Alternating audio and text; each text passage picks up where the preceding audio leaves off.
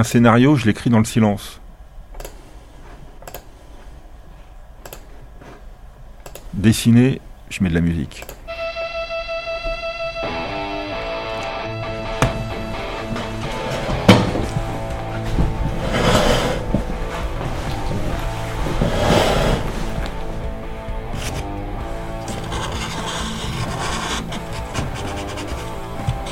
Pour cet album-là, j'ai découvert plein de groupes, souvent celui que je dessinais, et j'ai découvert plein de trucs très très bien, quoi, vraiment. hein. Moi, j'ai vraiment aimé Gojira. Euh, Alice Cooper, je connaissais, mais euh, là, j'ai beaucoup mieux connu. J'ai appris plein de trucs. Un dessinateur de BD, la plupart du temps, écoute de la musique, quoi, en travaillant. C'est un univers euh, parallèle, ça va de soi. C'est de la pop culture. Je suis Pixel Vengeur, euh, je fais de la bande dessinée depuis les années 80, quoi.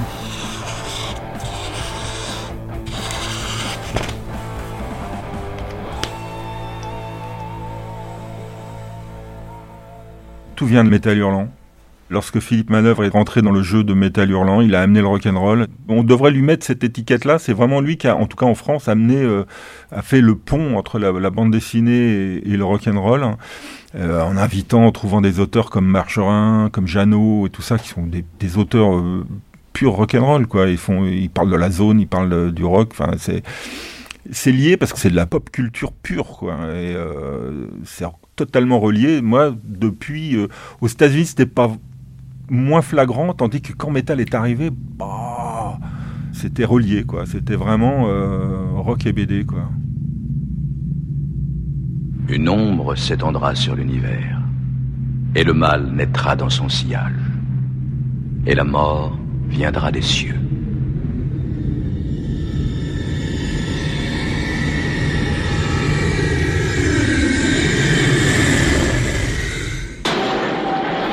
Metal Hurlant est arrivé euh, dans les années 80.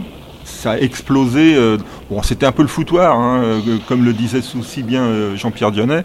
C'était un peu ah, va comme je te pousse. Mais tout coïncide. La bande dessinée, c'est coloré, la musique, c'est fort.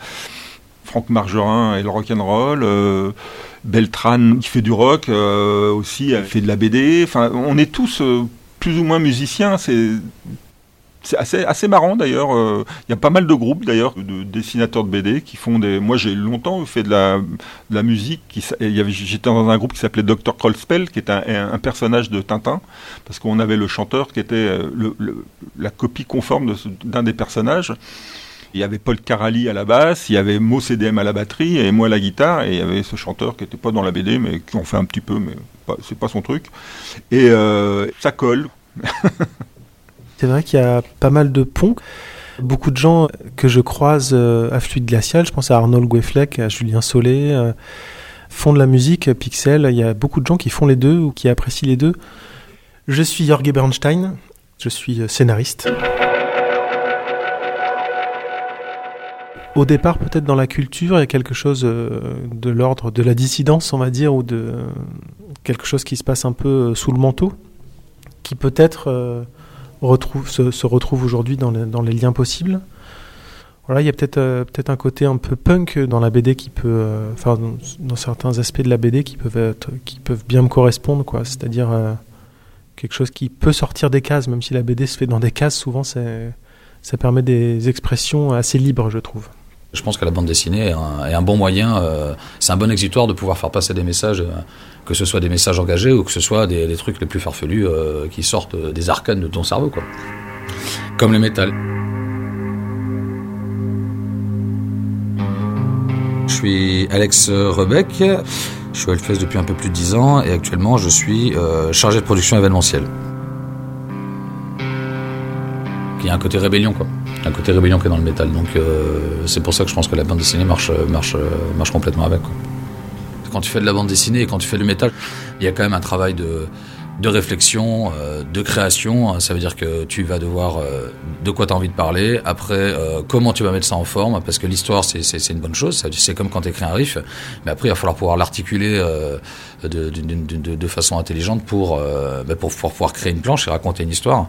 Et je trouve que dans le métal, c'est un peu le même acabit. Tu vois, tu travailles avec une équipe, il y a une réflexion derrière, tu, tu un pitch et tu vas devoir travailler et retravailler et retravailler pour que ça fonctionne et que ça plaise. quoi sans se scléroser.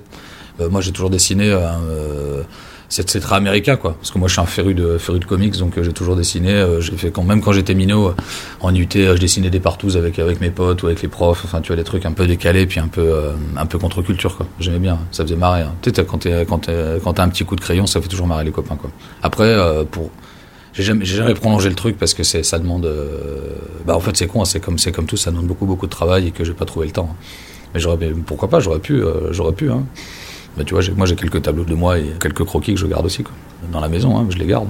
C'était soit la, BD, soit la musique. Euh, si la musique démarrait euh, et, j'arrêtais la BD, je reprenais la BD plus tard. Et si c'était l'inverse, hein, et c'est ce qui est arrivé, la BD a démarré, donc j'ai lâché la musique.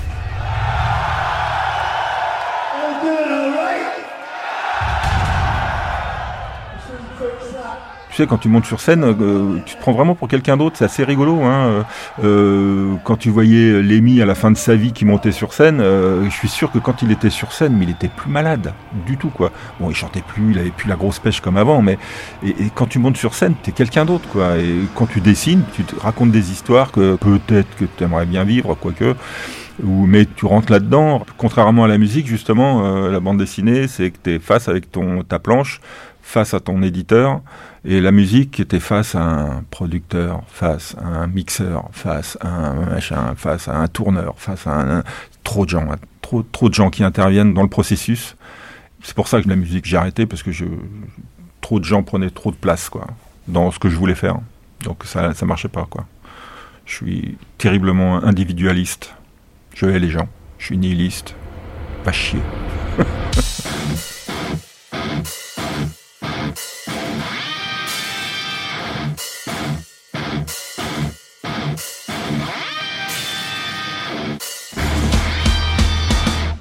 L'autodérision, moi, c'est quelque chose qui me va très bien, puisque l'idée, c'est que dans cette BD Metal Vortex, c'est qu'on on se moque euh, de tous les clichés, y compris euh, ceux de la BD, y compris ceux qu'on apporte dans la BD pour euh, être justement dans un mouvement où on casse au maximum les codes ou les façons de voir le métal, de voir la BD, etc. Pour moi, faire une BD sur, sur la musique extrême, normal. je dirais. Ça coule de source. Et je suis étonné qu'il n'y en ait pas plus, d'ailleurs, euh, sur la musique extrême, parce que je trouve que ce milieu est, un monde à part entière. Euh, comme pourrait être euh, le, monde du jeu vidéo ou des jeux, jeux de rôle. C'est ultra vaste, quoi. On se rend compte qu'il y, a de quoi faire, mais des, je sais pas combien d'histoires sur ce, monde-là. C'est hallucinant, quoi. Bah, tant mieux qu'on ouvre le, Là, parce que là, on est parti pour euh, ouvrir un peu la porte. Il euh, euh, y a de quoi faire, quoi. Donc, on va bien se marrer, je pense. D'ailleurs, il y a quelques années, au Hellfest, il y avait un, jeu vidéo qui était partenaire, concepteur de, jeux vidéo, l'entreprise Blizzard, qui était donc partenaire du Hellfest. Et il y avait des animations qui puisaient voilà, dans ce monde World of Warcraft qui, qui, était donc présent au Hellfest.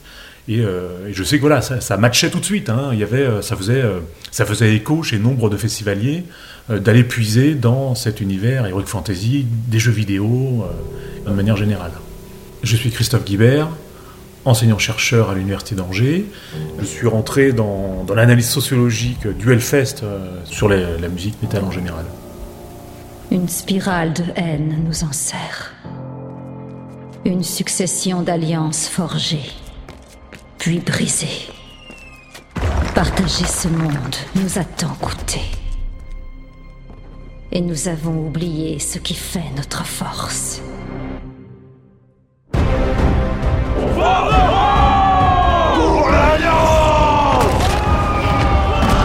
Formez les Avancez groupés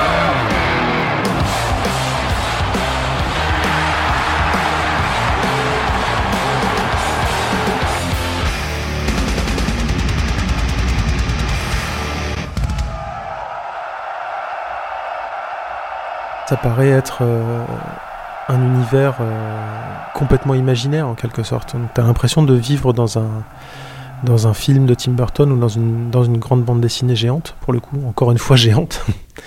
Euh, donc l'univers du Hellfest et les décors du festival et les tenues des groupes, leurs tronches, la tronche des festivaliers, etc. en soi, c'est vraiment un terrain de jeu propice à s'éclater visuellement c'est quelque chose qui permet vraiment euh, de sortir de nos habitudes, quoi, parce que tu rencontres des groupes qui eux-mêmes font des trucs complètement tarés sur scène ou qui sont habillés de façon complètement extravagante. Donc c'est euh, assez rigolo. C'est vrai que ça se prête vraiment super bien à un univers de, dessin. Ils ont d'ailleurs euh, pas mal d'affiches ou d'art visuel, quoi, en fait, qui les accompagnent le Hellfest. Hein. C'est très graphique. Hein. Hellfest, au fil des ans, ils ont su construire une identité notamment faisant appel à des graphistes, à des sculpteurs sur métal. Il y a une décoration en plus qui change chaque année, qui est absolument hors norme. Donc euh, le, rapport avec la BD, il est vraiment très graphique. Euh, il joue énormément avec le feu, la lumière. Je suis Fabrice Audescent, je suis euh, avant tout journaliste de profession, mais également auteur de livres. J'écris beaucoup de choses hors journalisme. Et si on pouvait résumer un peu ma personnalité, c'est entre les échecs et le métal. Voilà. Le Hellfest, il faut le voir quand la nuit tombe, entre chien et loup, comme on dit. Et là, les lanternes commencent à être allumées, il y a des, allumeurs de feu qui viennent aussi. Et, là, tout, se transforme, en plus au milieu du vignoble, du, vignoble du Muscadet, et ça donne des, ambiances absolument euh, féeriques. Et donc, on a presque l'impression d'être dans un conte de fées. Euh, un conte de fées, c'est pas les contes de la crypte, hein, un conte de fées métal, et qui fait que euh, tout, tout rappelle l'univers de la BD, Tu vas voir le, le, City Square avec les décors de cinéma, tu vas voir le, la Hell Stage, tu vas avoir euh, le côté un peu science-fiction, tu vas avoir la Warzone qui va, qui, va se détacher, tu vas aussi avoir le bois, tu vas avoir la grande roue. Quand tu es dans la bande dessinée, tu as, souvent tendance à planter, du décor et que le, le, décor du Hellfest a quand même été une, grande force pour le festival, ce qui, ce qui lui a permis de se démarquer. Bien évidemment, bon, tu retrouveras souvent, oui, du feu, du métal, de l'acier, des têtes de mort, mais euh, chaque année on peut faire de nouvelles choses.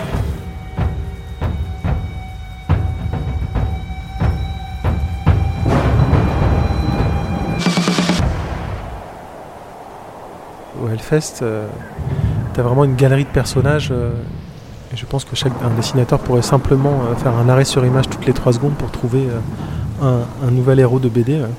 Je pense que dans, l'idée, que ce soit dans, le métal, dans la musique ou dans la bande dessinée, l'idée c'est d'aller ben, sculpter des personnages vraiment, vraiment atypiques et, qui, récupèrent les codes que tu as envie de retrouver. J'en suis persuadé. Mais quand tu écoutes du métal, tu portes aussi des codes et euh, tu t'habilles d'une certaine façon. Donc euh, oui, on peut peut-être, sans être accusateur, tu vois, je pense que oui, chaque métalleux, quand tu viens au Hellfest, tu portes un certain déguisement. Ça veut dire que tu vas choisir avec soin euh, quel t-shirt tu vas porter et comment tu vas t'habiller pour pouvoir te démarquer, pour pouvoir un peu représenter les codes que tu, enfin les, codes et les groupes que tu soutiens. Donc oui, on peut parler de déguisement, mais sans le côté, c'est pas anodin quoi. Voilà, je pense que c'est important.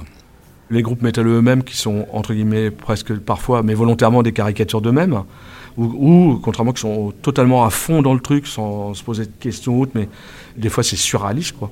Euh, tu te demandes euh, où est-ce, est que tu es, as l'impression d'être dans un, dans un film de, Mel Brooks. et euh, je pense que c'est un peu dans la grande tradition française de, se railler des choses. Et par, par l'ironie, par la dérision, on s'en moque, et à partir du moment où on s'en moque, déjà, on expurge, on expurge, on fait une forme de catharsis aussi.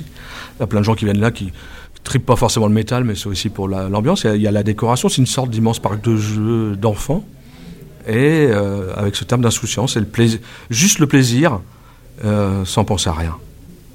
C'est peut-être ça la part d'enfance qu'on a en nous et qu'on a, qu'on a du mal à retrouver quand on est plus grand, parce que faut remplir des papiers administratifs, faire des factures, être, euh, sérieux, essayer d'avancer dans la vie. Je sais pas, toutes ces choses dites d'adultes, donc là-bas, c'est pas du tout ça.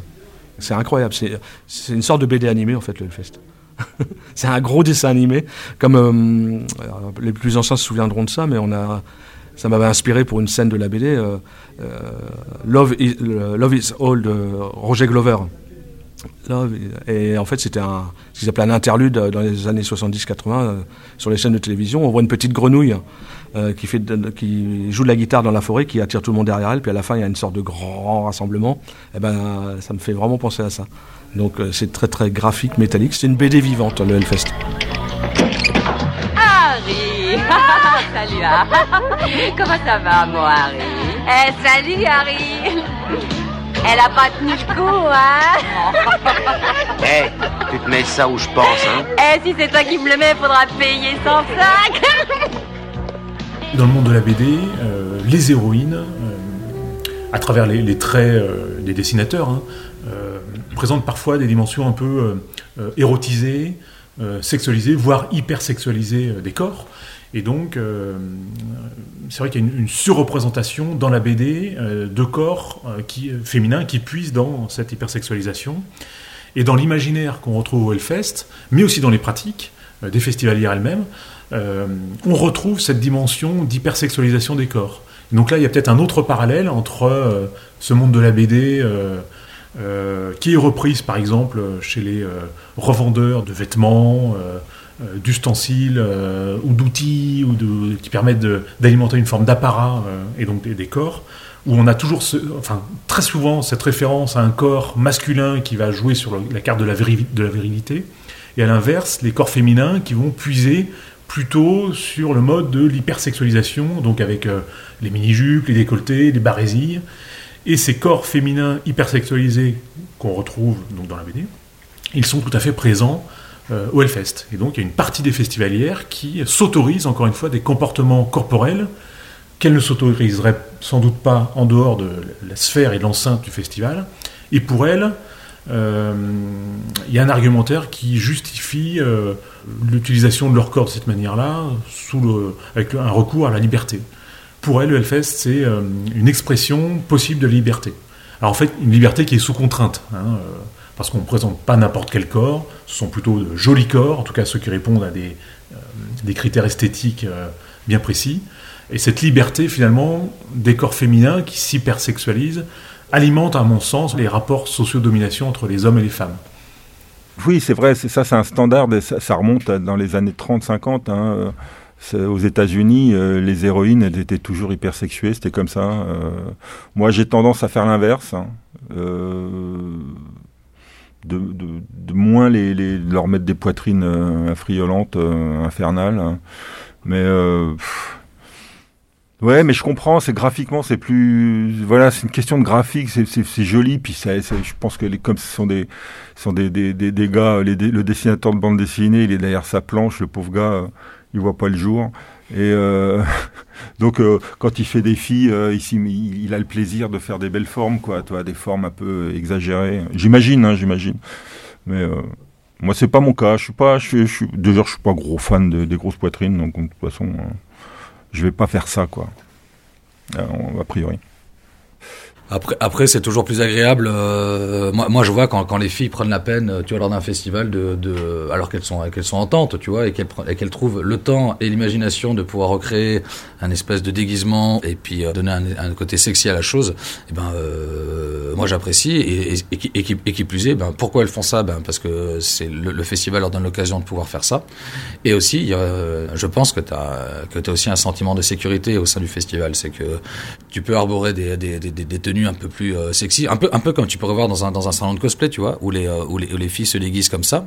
Alors déguisement, euh, c'est entre guillemets, hein, parce que j'aime pas trop dire ça, hein, mais, c'est import, c'est important pour elles de pouvoir ben, redonner un, petit, un petit côté, de donner un petit côté glamour, de se sentir en sécurité et surtout de pas se sentir jugé.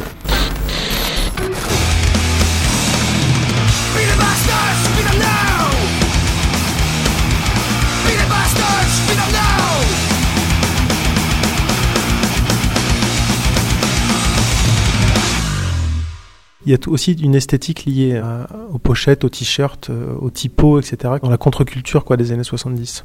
Je pense qu'un autre point commun possible, c'est peut-être cette notion de, collection, parce qu'on retrouve, euh, d'après ce que j'en comprends, euh, euh, l'esprit de, collection chez pas mal de fans de métal, et on le retrouve aussi chez pas mal de, fans de BD.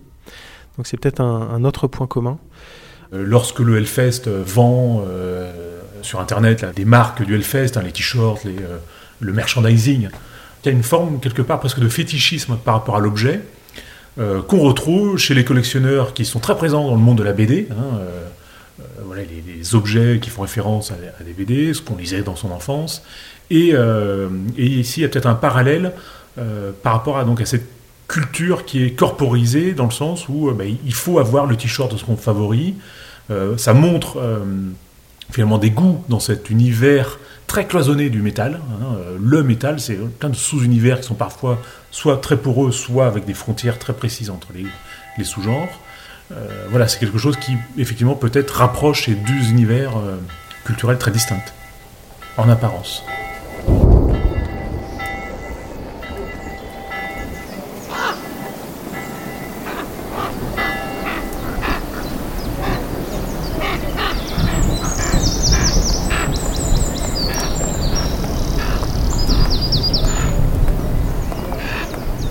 Lorsqu'on lit une BD, on, découvre sous le trait du dessinateur euh, des corps, des formes, euh, qui sont bien évidemment, bien évidemment parfois euh, totalement irréels. Et lorsqu'on rentre dans l'enceinte du Hellfest, pour, avoir échangé sur cette question-là avec nombre de festivaliers, finalement, le spectacle, il est presque autant sur scène que dans la horde de métalleux qui, qui foulent le- les champs ou, l'herbe du, du Hellfest. Et, euh, et finalement, c'est un spectacle un peu ciel ouvert. euh, et cette idée voilà, d'ouvrir un livre ou d'ouvrir une BD euh, lorsqu'on on passe cette enceinte et qu'on refermerait le soir ou, le dimanche soir lorsqu'on quitte le Hellfest et qu'on rentre chez soi, je pense qu'il y, y a un parallèle ici qui est tout à fait évident.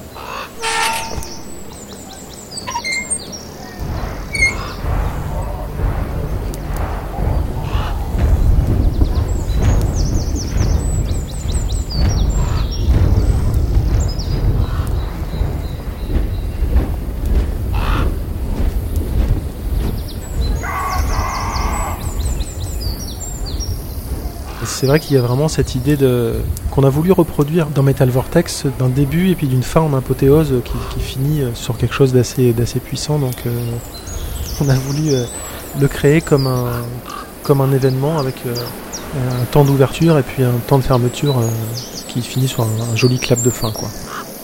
Et, en plus, ce qui est marrant, c'est que dans, le projet, c'est que si tu reviens au Hellfest, tu revis la suite de ton aventure. Tu peux parler de peut-être d'une saga, ou alors tu, euh, tu refais carrément une toute autre, toute autre aventure. Quoi.